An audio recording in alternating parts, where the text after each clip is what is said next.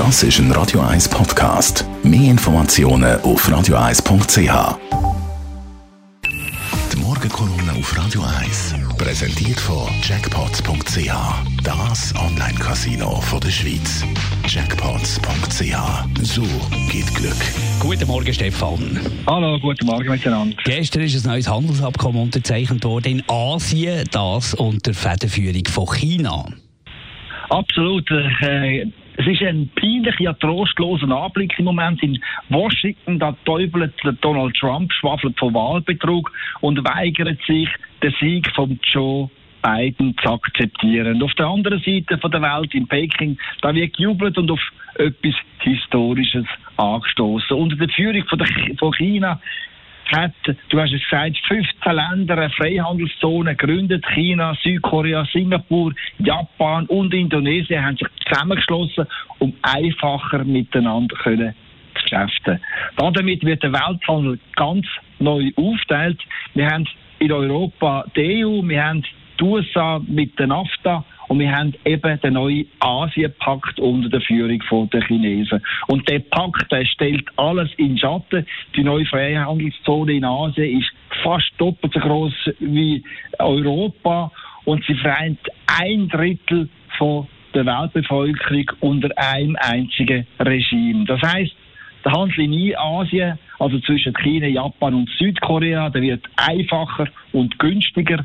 Der Export vom Westen nach Asien der aber wird komplizierter und teurer. Das sind die wirtschaftlichen Folgen. Und die politischen Folgen, die sind noch viel gravierender.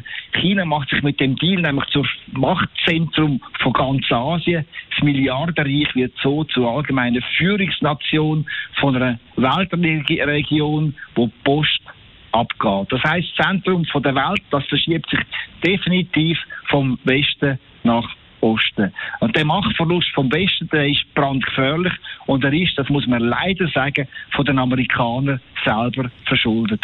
Denn der Obama hat die asiatischen Staaten mit einem Handelsvertrag einbinden und das Gegengewicht gegen China zu schaffen.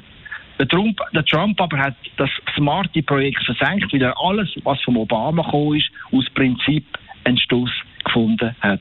Mit dieser grenzenlosen Blödheit aber hat Trump Tür und Tor geöffnet für die Chinesen, die jetzt Nägel mit Köpfen machen und sich definitiv zur ersten Wirtschaftsnation der Welt aufspielen. Das ist, muss man leider sagen, ein historischer Sieg für die Kommunisten in Peking und es ist eine katastrophale Pleite für den Westen.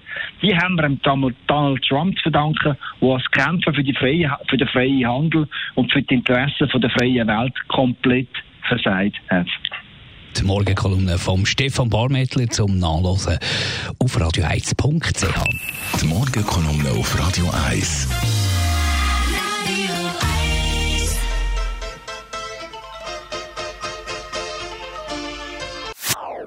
Das ist ein Radio 1 Podcast. Mehr Informationen auf radio1.ch.